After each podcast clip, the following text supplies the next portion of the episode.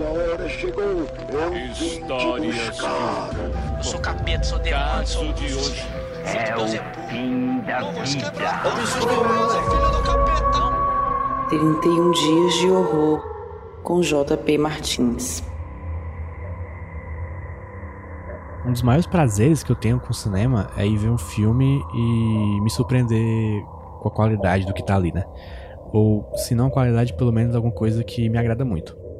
Isso aconteceu comigo em 2015, quando eu fui no cinema, sem pretensão nenhuma, ver um filme coreano de zumbi, com o criativíssimo título Invasão Zumbi. Eu levei minha irmã, que foi a contragosto, porque ela não é fã de filmes de terror. Mas o filme foi conquistando a gente devagar com o drama familiar e pegou de vez é, quando acontece, olha só, a invasão zumbi dentro de um trem. O Invasão Zumbi é um dos melhores filmes de zumbi que eu já vi. Ele é emocionante de diversas maneiras, com um dos melhores personagens de filme desse estilo, que é o Fortão que derruba o zumbi na porrada, e com um dos mais odiados também, que é o velho filho da puta que mata geral para sobreviver. Invasão Zumbi ser Invasão Zumbi acaba virando muita responsabilidade para a continuação dele, que pode acabar decepcionando muita gente por causa disso, mas eu gostei.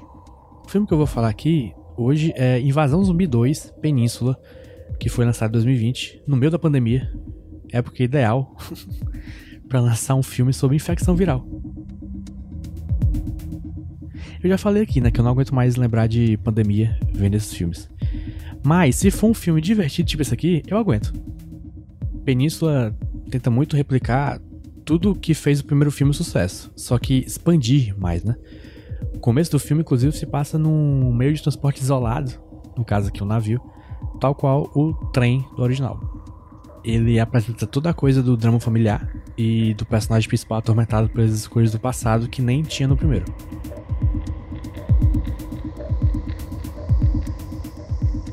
Só que os personagens principais aqui são meio qualquer coisa.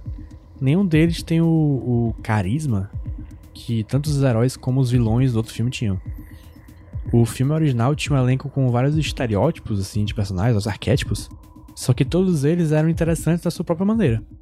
O ponto forte desse segundo filme aqui tá longe de ser os personagens genéricos que tem nele, apesar das duas irmãzinhas que tem serem bem legais, eu sempre torcer por elas.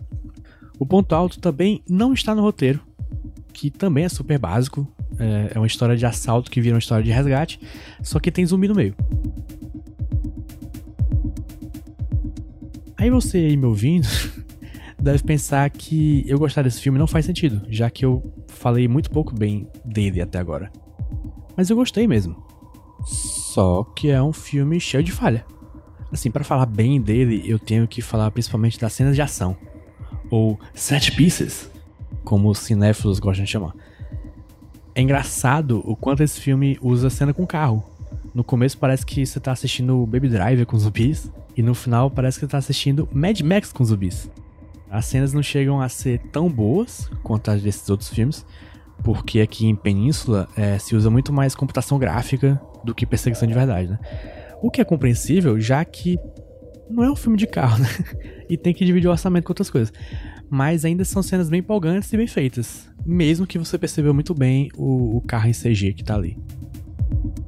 Eles também emulam outro ícone da ação, em alguns momentos, que é o John Wick. Os personagens principais são o John Wick coreano e a John Wick, mulher coreana. E tem boas cenas com John Wickzices, né, no filme. Só que a gente tem que falar de terror aqui, né? Que quase não tem. O primeiro era muito melhor nesse quesito, em que você fica realmente apreensivo pela vida dos caras, porque os zumbis estavam ali do lado prontinhos para arrancar um pedaço de alguém. Eles ainda estão bem presentes aqui, só que eles são quase irrelevantes. Um mero obstáculo no caminho das pessoas vivas e não são a ameaça maior. Que é outro ponto fraco desse filme em relação ao original. É chato ficar de comparaçãozinha, mas como vocês perceberam, Invasão Zumbi 2 Península não se compara a Invasão Zumbi. E mesmo assim, eu ainda curti bastante assistir. A sorte de não ter rolado externo no cinema é que pelo menos eu não gastei dinheiro para ver. E ver na TV da sala foi tipo a experiência perfeita. É um filme descompromissado e divertido. Nada demais. Ele é ideal para ver no domingo à tarde, ventilado no 3, mexendo no celular de vez em quando. E eu sinceramente acho que também tem que se valorizar esse tipo de filme, né? Nem só de filme excelente vive o homem.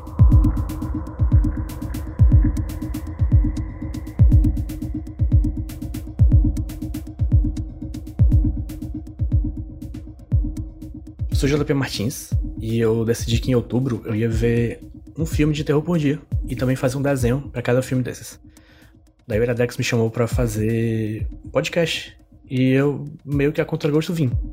Para saber mais sobre os filmes que eu falo aqui, uma ficha técnica e tal, você vai lá no, na descrição do episódio.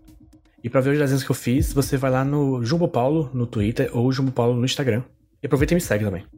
Também segue o podcast nos agregadores, dá cinco estrelas, sei lá qual opção tem lá para você. Esse podcast faz parte da RIPA, a rede Iradex de Produções Associadas, com vinheta do Roberto Dinei e a edição da 20 a 20 Produtora.